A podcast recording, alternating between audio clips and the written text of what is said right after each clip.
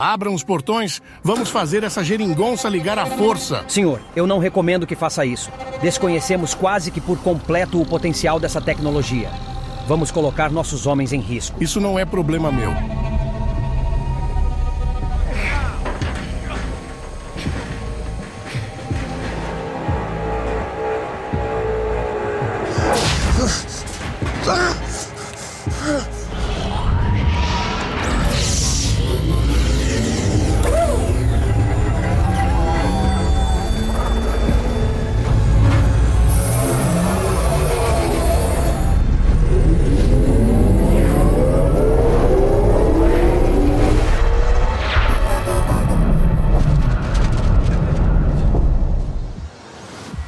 Finalmente funcionou. Em 10 de agosto de 2003, em Dubna, na Rússia, físicos nucleares russos e americanos no Instituto Conjunto de Pesquisas Nucleares dispararam um feixe de átomo de cálcio contra um alvo do elemento 95, dentro de um acelerador de partículas. A colisão resultou na criação de um dos átomos mais pesados já observados, o elemento 115. O que esse elemento tem de especial? A maioria desses elementos, além do urânio, existe apenas por uma fração de segundo. Eles estão lá e depois desaparecem novamente. No entanto, nós, físicos, acreditamos que podemos aproveitá-los para criar energia nuclear em uma escala muito mais eficiente do que o plutônio. E que variações dele poderiam ser estáveis e, eventualmente, fornecer combustível para uma nave espacial. Essa tecnologia pode alterar absolutamente e instantaneamente nosso mundo além de nossa imaginação mais selvagem. E poderia fazê-lo tão rapidamente que seria um choque para a consciência humana. Os esforços do governo para tentar ocultar a existência da Área 51 Antes mesmo da descoberta do elemento 115, também conhecido como Moscovium, houve menção a ele como uma suposta fonte de energia para espaçonaves que se acidentaram na Terra. Essas espaçonaves supostamente teriam sido construídas e utilizadas por seres de um planeta em um sistema estelar distante, sendo mantidas em segredo em um local altamente confidencial nos Estados Unidos, a Área 51. Neste complexo secreto, são adotadas medidas rigorosas para evitar a divulgação de qualquer informação, incluindo investigações sobre indivíduos que se aproximam e verificações de segurança rigorosas antes da contratação de qualquer pessoa que possa trabalhar lá. Caso alguém ultrapasse essa linha ou faça menções ao que está presente na área, são tomadas medidas drásticas. As pessoas que voam para a Área 51 precisam deixar seus telefones celulares e qualquer outro equipamento no terminal antes do embarque. Se alguém não é autorizado a ver alguma parte da base, eles fecham a cortina do avião durante a aterrissagem. O nível de segredo neste local é tão alto que por muito tempo o governo dos Estados Unidos negou a existência da base. Questionado pela primeira vez em 1969, quando uma reportagem do jornal Los Angeles Times revelou a existência de uma base militar secreta no deserto de Nevada, o governo negou sua existência, afirmando que se tratava apenas de um campo de testes.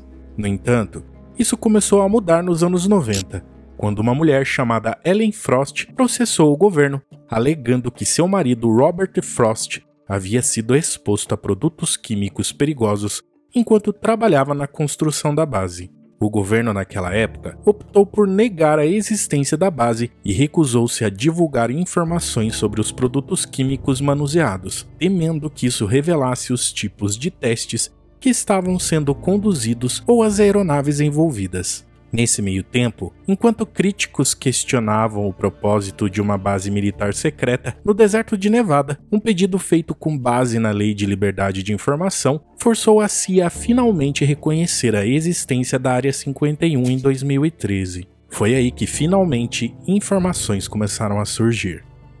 A base foi estabelecida em 1955, no auge da Guerra Fria entre Estados Unidos e a União Soviética, com o objetivo de ser uma instalação secreta para o teste e desenvolvimento de aeronaves experimentais. O principal propósito era criar aviões capazes de voar em altitudes elevadas e atingir velocidades supersônicas para conduzir missões de espionagem e reconhecimento em território inimigo.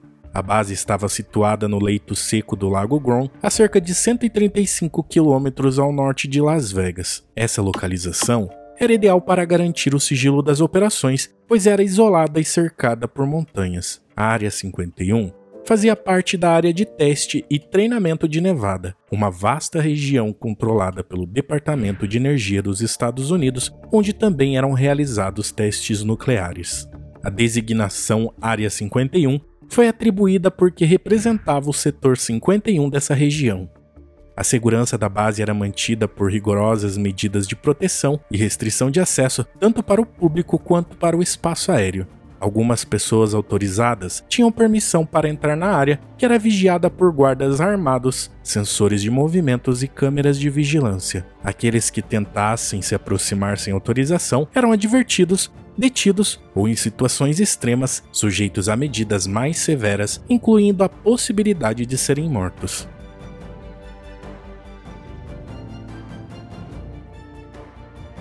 Mas o que atraiu a atenção em relação ao que ocorria nesse local não era exatamente o que o governo havia divulgado, e sim o que havia sido divulgado 24 anos antes. A denúncia de Bob Lazar sobre os segredos da Área 51. Em 1989, um homem chamado Robert Scott Lazar, conhecido como Bob Lazar, ganhou destaque devido a uma alegação extraordinária. Ele afirmou ter trabalhado em uma instalação ao sul da Área 51, um local subterrâneo, que ele se referiu como Setor 4. Essa narrativa veio à tona por meio de uma série de entrevistas detalhadas conduzidas pelo jornalista de Las Vegas, George Knapp. Na época, Lazar revelou detalhes sobre sua experiência durante o período em que esteve empregado isso veio de outro lugar, quer dizer, por mais bizarro que seja acreditar nisso, mas quero dizer, está lá, eu vi e sei qual é o estado atual da arte e na física. E não é possível fazer aquilo. O físico e empresário americano alega ter trabalhado no Laboratório Nacional de Los Alamos antes de ingressar no misterioso setor S4. Esse laboratório federal pertence ao Departamento de Energia dos Estados Unidos, sendo administrado pela Universidade da Califórnia e localizado em Los Alamos, no Novo México. E o que ele estava prestes a revelar cairia como uma bomba em relação à possibilidade de estarmos sozinhos ou não no universo. Bem, há vários. Na verdade, há nove discos voadores, discos voadores de origem extraterrestre que existem por aí. Segundo Lazar, ele foi contratado em 1988 por uma empresa chamada EGIG, uma empreiteira de defesa nacional dos Estados Unidos e fornecedora de serviços técnicos e de gerenciamento que prestava serviços para o governo. Ele foi levado para a Área 51 em um ônibus com janelas escuras, acompanhado por outros cientistas e técnicos. Ele conta que teve que assinar um contrato de confidencialidade e passar por diversos procedimentos de segurança, incluindo escaneamento de retina e testes de polígrafo. Além disso, ele retrata que foi entrevistado por agentes de um escritório em Las Vegas, onde verificaram seu histórico e habilidades. Ele só descobriu que estava indo para a Área 51 quando finalmente chegou lá. Dentro da área, ele teve acesso a um hangar disfarçado por uma porta camuflada de areia, onde estavam guardadas nove espaçonaves distintas, que ele se referiu como discos voadores.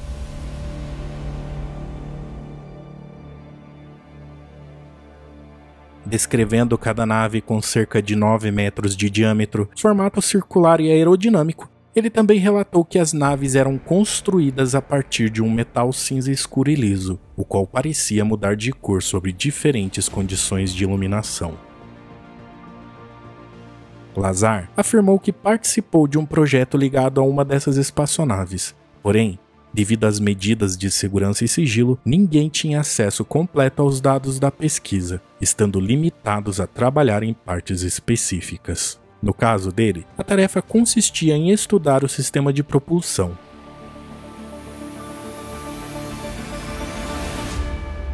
Sua função era realizar engenharia reversa, ou seja, tentar compreender e reproduzir o funcionamento da espaçonave.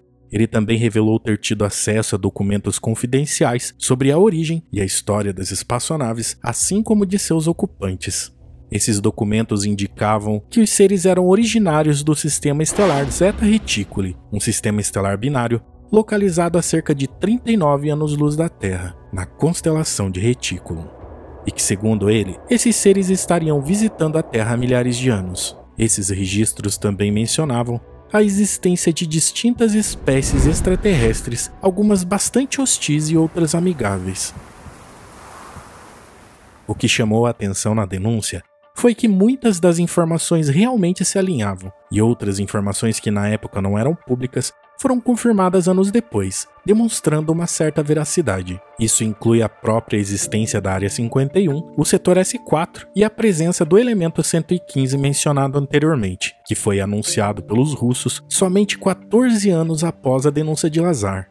Lazar afirmou que trabalhou na Área 51 por aproximadamente seis meses, até dezembro de 1988. Em sua denúncia, ele demonstrava preocupação com sua segurança e de sua família. Neste meio tempo, buscas e apreensões foram conduzidas várias vezes em seus endereços. Ele alega que os seus registros do seu trabalho na Área 51 e no laboratório de Los Alamos foram manipulados para ocultar sua passagem numa tentativa de descredibilizar suas denúncias. Mas algumas investigações independentes demonstraram que nem tudo foi ocultado.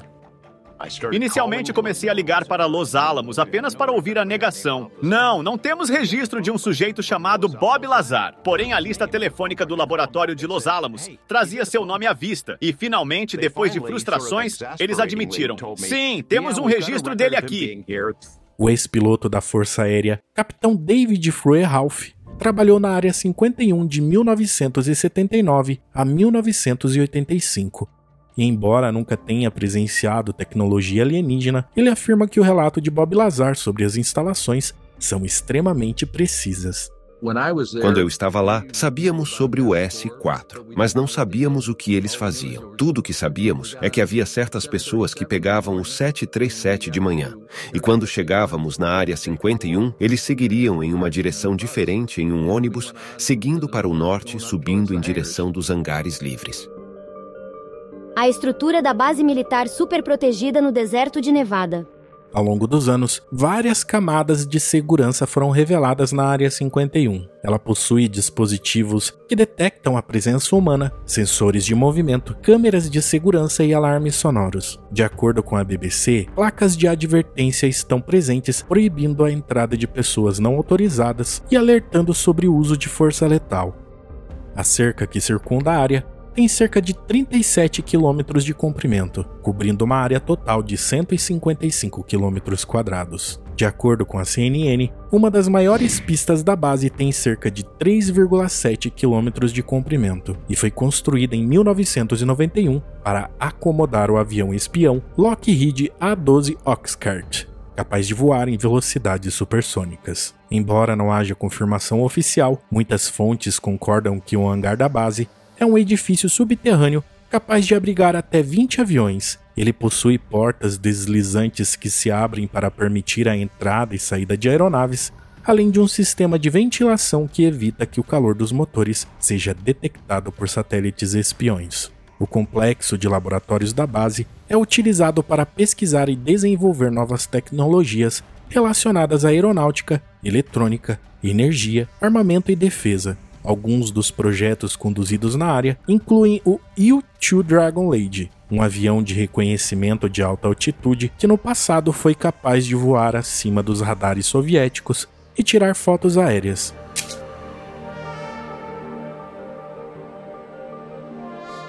O já mencionado A-12 Oxcart e o SR-71 Blackbird também foram dois aviões supersônicos espiões capazes de atingir velocidades acima do Mach 3, o que equivale a três vezes a velocidade do som, e de atingir altitudes de mais de 25 mil metros. Aliás, o SR-71 ainda detém o título de avião mais rápido do mundo. E o mais curioso é que também incluía um MiG-21 soviético, um caça-jato de origem soviética obtido secretamente pelos Estados Unidos em 1967 por meio do programa Heavy Donut, o MiG-21, foi levado para a Área 51, onde foi estudado e usado para treinar pilotos americanos em combate aéreo. A base também incluía um Boeing YF-118G Ave Rapina, que era um protótipo de avião furtivo experimental que utilizava a tecnologia chamada de curving para diminuir sua detecção por radar. O protótipo foi testado na Área 51 em 1996, mas nunca entrou em produção.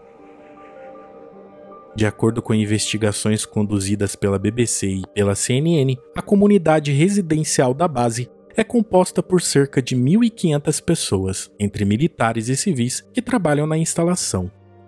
Surpreendentemente, apesar da presença de guardas e de alta tecnologia, visitas guiadas são oferecidas ao público, e apesar das placas de advertência, as pessoas continuam se aproximando para observar o que ocorre ali. No entanto, os militares deixaram claro que isso não é uma coisa recomendável. É tanto que eles chegaram a desapropriar terras vizinhas na tentativa de manter os mais curiosos afastados. E hoje o ponto de observação mais próximo da base está a mais de 30 quilômetros do complexo. Ali, se passar aquela cancela, eles já têm autorização para atirar na gente. É, sem dó, assim. Eles não querem mesmo que a gente saiba o que tem lá dentro. É. Beleza. Acho que é hora de vazar. Gente do céu, apitou. Vamos embora, amor. Depois põe o cinto. Meu Deus do céu. Gente, que horror! Acho que a gente passou um pouco do limite. Nossa senhora, amor do céu! Durante uma dessas visitas motivadas pela curiosidade, ocorrida em janeiro de 2019, um homem tentou invadir a base de carro e foi morto a tiros. Isso reforça que reações drásticas são esperadas se alguém tentar invadir o local. Eles são muito parecidos com nós. Temos aeronaves de diferentes formatos, caças e carros. Provavelmente eles têm diferentes formas desses objetos que operam sob princípios semelhantes, não é mesmo? Mas todos eles têm a mesma fonte de energia. Além disso, estamos lidando com. Se você pensar nas leis de progresso tecnológico, você pensa na lei de Moore e você pensa em como as coisas aceleram. Você tem que pensar que se esta civilização é quem sabe quantos anos mais avançada do que nós, em anos, quero dizer. Se não até mais anos, quero dizer que estamos pensando em termos convencionais, certo? A maneira como olhamos para o mundo, eles podem ser apenas superiores em termos de sua inteligência. Eles devem ser, talvez nós não saibamos. Bem, a única razão pela qual digo isso é porque, olhe, nem todo mundo começa necessariamente com uma máquina a vapor e vai para um motor de combustão interna e depois. Você sabe, energia elétrica, energia nuclear e sobe a escada que conhecemos. Você pode muito bem conhecer o binário, se a informação for verdadeira sobre a origem. O sistema binário de estrelas tem elementos mais pesados que nós não temos. E este elemento estável 115 é um material que ocorre naturalmente. Talvez seja a primeira coisa com a qual começaram a experimentar. E a versão de sua máquina a vapor seu primeiro produto era algo que operava assim e, na verdade, quando eles vieram à Terra para dar uma olhada, ou você sabe, o que quer que estivessem fazendo, eles ficaram surpresos com as coisas que estávamos fazendo. Esses caras queimam e expelem coisas para trás para avançar. Quem diz que eles seguem algum tipo de progressão normal como essa? Minha ideia era se você voltasse para os anos 1400 e depois fosse dos anos 1400 para os anos 1500, você não veria muita diferença tecnologicamente. Mas se você for dos anos 2000 para os anos 3000, eu suponho que haverá uma mudança radical. Bem, sim. A diferença, a taxa de mudança é magnificamente maior do que costumava ser. Então, se você pensar no que eles tinham em 1988 e pensar no que eles provavelmente têm em 2019, parece lógico que eles avançariam. Eu penso que sim. No verão de 2019, logo após a entrevista de Bob Lazar no podcast de Joe Rogan, um estudante universitário chamado Matthew Roberts teve uma ideia questionável. Ele criou um evento no Facebook intitulado Invasão à Área 51. E para surpresa de todos, o evento se tornou viral, acumulando milhões de confirmações em poucos dias. Achei que o FBI estaria batendo na minha porta agora, mas ninguém apareceu. Ninguém entrou em contato comigo. Diante da repercussão, as autoridades militares dos Estados Unidos não demoraram a reagir, emitindo um alerta oficial de que qualquer tentativa de ultrapassar o perímetro da Área 51 teria consequências graves. No final, algumas milhares de pessoas se reuniram na entrada, mas ninguém tentou invadi-la. Dê uma olhada ao vivo agora no que estamos vendo. Vimos muitos socorristas e outros membros de apoio em torno desta pequena comunidade de Rachel, Nevada, quando estávamos a caminho há cerca de uma hora e meia. Aqui está uma visão da área agora mesmo. Há muitos trailers e RVs, porque não há quartos de hotel nesta área isolada. Mas nos disseram que pessoas de todo o mundo e especialmente de todo o país estão chegando para ver o que acontece após a ideia viral de invadir a Área 51, essa base militar secreta que não está muito longe daqui. As autoridades esperam que até 30 mil pessoas apareçam durante o curso deste festival de música de três dias, que começa esta noite. De volta aqui ao vivo, teremos muito mais da pequena comunidade de Rachel, Nevada, às seis e meia. As tentativas de replicação de tecnologias extremamente avançadas de outras civilizações. A maioria dos informantes ligados a essa base menciona a possibilidade de cientistas estarem estudando partes de naves extraterrestres. Eles alegam que conseguiram compreender e fabricar algumas partes mais básicas, como ligas de metais mais resistentes. Graças a essas descobertas, foi possível utilizá-las para tornar os aviões atuais mais ágeis e resistentes. No entanto, segundo eles, sistemas tecnológicos altamente complexos, que possivelmente envolvem elementos como propulsão ou sistemas de defesa inovadores, ainda estão além do nosso alcance, e os cientistas continuam quebrando a cabeça para entender como funcionam e há décadas tentam replicá-los. Porém, até o momento, os resultados não foram animadores. De todas essas histórias envolvendo tecnologia alienígena e aeronaves militares, um caso que se destaca como o mais famoso é o incidente de Roswell em 1947, quando relatos indicaram a suposta queda de uma nave extraterrestre perto da cidade de Roswell, no Novo México. De acordo com denunciantes, é neste local que os destroços e restos biológicos do incidente estão localizados e têm sido estudados e reproduzidos desde então. Fortalecendo ainda mais essas alegações, nos últimos anos de sua vida, um indivíduo que afirmava ter sido agente da CIA fez revelações intrigantes sobre a famosa Área 51. Utilizando o pseudônimo Agente Kilper, ele afirmou que os rumores sobre alienígenas na Área 51 eram verdadeiros e descreveu ter testemunhado seres extraterrestres e os destroços de uma nave espacial. Levou-nos cerca de 20 ou 24 quilômetros para o sul até o S4 onde havia aberturas de diferentes portas de garagem. Nessas aberturas, eles tinham diferentes naves em forma de pires. A primeira delas era a nave de Roswell. E estava meio destroçada, mas aparentemente todos os alienígenas que estavam nela morreram, exceto por alguns.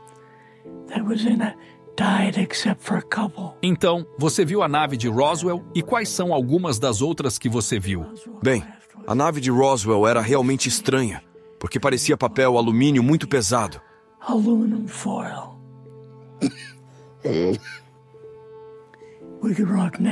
Poderíamos caminhar ao lado dela e balançá-la.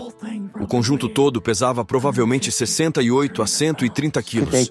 Eles podiam dizer qual era a fonte de energia? Sim, era uma espécie de dispositivo gravitacional, algo assim. Na verdade, mais tarde consegui o código matemático para a gravidade em um cartão de 3x5. The uh, mathematical code for recursing gravity in a 3x5 card. I, I guess there are different types Eu acho que eram diferentes tipos de grays. Como você viu essa evidência? The, uh, later on, Mais tarde, quando chegamos ao S4, vimos o filme da autópsia.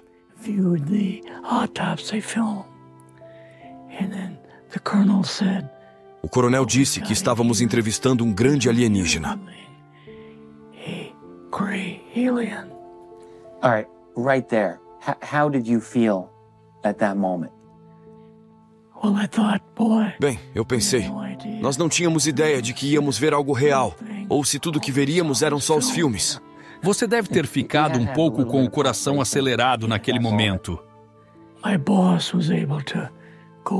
Meu chefe conseguiu fazer uma entrevista parcial conosco. Como esse grande alienígena parecia? Você poderia descrevê-lo? Um pouco sim, ele parecia um pouco oriental. Estou apenas me perguntando se parecia quase humano. O que você acha? Não, não parecia humano em relação ao tom de pele e, basicamente, em termos de formato e tamanho. Como era o tamanho da cabeça em comparação com um humano normal, por exemplo? O cérebro era um pouco maior e o nariz era muito, muito pequeno. E as orelhas eram apenas como buracos. A boca era muito pequena.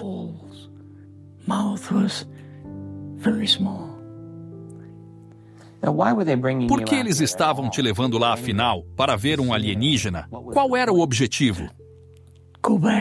Voltar e contar ao presidente que eles realmente tinham um. Então, ele não sabia disso neste momento. Não, não. sabia que havia um alienígena no S4. Não. O que você fez na área 51 depois? Você tinha acabado ou você teve outras coisas para ver? Sim, basicamente tínhamos terminado e voltamos para a área 51. Eles nos levaram para o prédio principal, onde vimos um U2 que, é claro, não sabíamos que existia.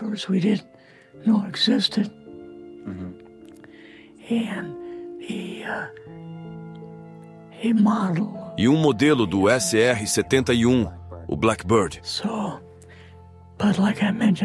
Mas, como mencionei anteriormente, não era um modelo do Blackbird atual, mas sim uma versão anterior. Gilbert alegou ter trabalhado secretamente para a CIA entre 1957 e 1960, utilizando um nome falso durante esse período. Seu nome real. Eu quero dizer o nome com o qual você cresceu, que era diferente do que você tinha. Sim, eu nunca usei na CIA. Se a gente conseguiu recuperar uma espaçonave alienígena, quer dizer que tem tecnologia que permitiu a eles viajarem de uma estrela distante até aqui. E a primeira coisa que você vai fazer é juntar tudo isso e colocar num lugar seguro. E a pesquisa de elementos existentes em sistemas estelares com duas ou mais estrelas. Dubna é um centro de excelência em pesquisa de elementos superpesados, que tem a capacidade de gerar grandes quantidades de energia. Isso se alinha com o que o Bob Lazar mencionou como o segredo primordial dos OVNIs.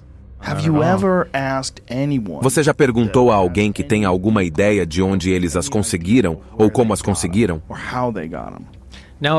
Algo deve ter sido dito a mim por Barry, mas isso foi há muito tempo. E eu não consigo lembrar exatamente o que foi dito, mas deixou apenas uma marca na minha mente. Acho que pelo menos uma delas fez parte de uma escavação arqueológica, então é antiga. Pelo menos uma delas é antiga. Não sei se foi a que eu trabalhei, mas lembro de algo relacionado a uma escavação arqueológica. Isso significa que não é apenas antigo, é muito antigo. Isso seria um ótimo filme para o Steven Spielberg, não é mesmo? Sim. Tecnologia extraterrestre. Não é só uma questão de pegar uma aeronave nossa e construir outra mais rápida. É um salto quântico. É um novo paradigma. É a virada de jogo definitiva. Quem conseguir primeiro a tecnologia alienígena vence. Fim de jogo. Segundo Bob Lazar, esses elementos são utilizados por meio de três reatores cilíndricos na parte inferior da nave, que acabam gerando um campo gravitacional artificial. Ele explicou que a nave emprega esses elementos de modo a produzir uma considerável quantidade de energia e criar uma distorção no espaço-tempo. Isso permite que a nave se mova em qualquer direção e até mesmo deslocar entre dimensões.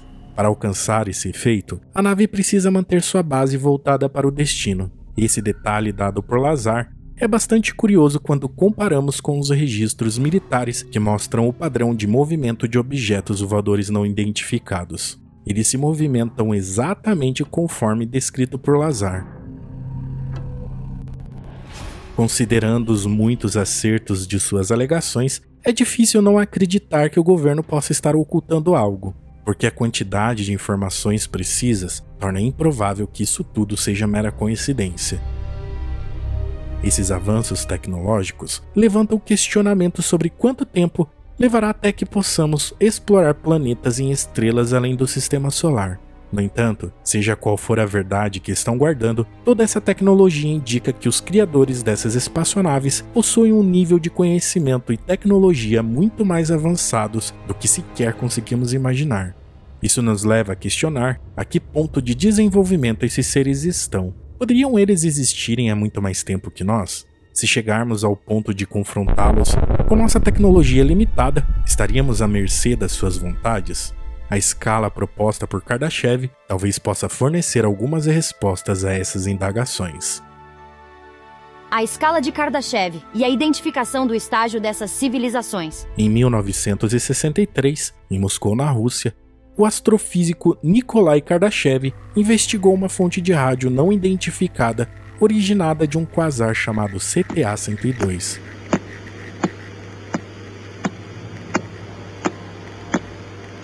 Esse quasar está localizado na constelação de Pégaso, a aproximadamente 8,7 bilhões de anos-luz de distância de nós. Isso significa que a luz que estamos observando dele hoje data de quando o universo tinha apenas 5 bilhões de anos de idade, e atualmente ele está se afastando de nós a uma velocidade absurda. Na época, devido às suas características únicas, Kardashev propôs que essa fonte de rádio não identificada poderia ser a evidência de uma civilização do tipo 2 ou 3 na escala que ele desenvolveu, conhecida como a escala de Kardashev. Essa escala é um sistema de classificação que divide as civilizações em três níveis, baseados na sua capacidade de aproveitar energia. Uma civilização do tipo 1 teria o controle sobre a energia equivalente ao de um planeta inteiro. Eles seriam capazes, por exemplo, de manipular o clima, terremotos e vulcões. Uma civilização do tipo 2 dominaria a energia de uma estrela. Eles colonizariam planetas próximos, algo semelhante à Federação de Planetas em Star Trek. Em seguida, temos o tipo 3, que seria uma civilização galáctica. Ela exploraria as rotas interestelares e aproveitaria o poder dos buracos negros, o que se assemelha ao Império de Star Wars.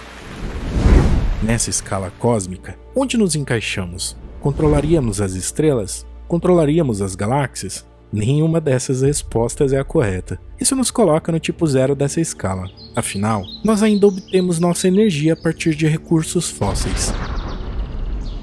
Alguns cientistas sugerem que se os seres humanos alcançarem até mesmo o que Kardashev chamou de civilização tipo 1, nossa compreensão atual das leis do universo seriam drasticamente transformadas. E esse evento foi a primeira iniciativa oficial soviética na busca por inteligência extraterrestre e inspirou Kardashev a especular que civilizações alienígenas poderiam existir e estar a milhões ou até bilhões de anos à nossa frente. Hoje, alguns dos meus colegas dizem: Isso é besteira. As estrelas estão tão distantes que os alienígenas não podem nos alcançar. Mas isso assume que eles são apenas do tipo 1. O que acontece se eles estiverem mil anos à nossa frente? Ou para uma civilização do tipo 3, 100 mil anos mais avançados que nós? Então, novas leis da física começam a se desdobrar. E todas as besteiras precisam ser descartadas, porque uma nova escala de física emerge quando você é tipo 2 ou tipo 3. Existem vários físicos teóricos que acreditam que uma vez que os humanos alcancem o status de uma civilização tipo 1, a evolução para o tipo 2 e a colonização de outros planetas ocorrerão rapidamente, de maneira semelhante ao nosso salto evolutivo de macaco para humano. Portanto, é possível que as civilizações que construíram essas espaçonaves já estejam no estágio tipo 2 e agora estejam focando na exploração de planetas em sistemas estelares próximos. Eu acho que a única questão é se eles estão vivendo. É uma coisa viva em termos de algo biológico. Ou eles são algum tipo de criação criada artificialmente, como no que estamos trabalhando agora. Quero dizer, Estamos no meio do trabalho da realidade artificial, seres artificiais, seres sencientes, inteligência artificial. Há constantemente formas de vida baseadas em silício, que eles estão essencialmente tentando criar, como a Boston Dynamics nos robôs da empresa. Você pode fazer máquinas de carne, então um ciborgue ou organismo cibernético. Isso que muitas pessoas pensam que existem, como coisas cinzentas ou o que as pessoas chamam de greys. É como se suas máquinas alugadas fossem de carne e simplesmente não pudessem ser sintéticos. Como se eles nem precisassem ser.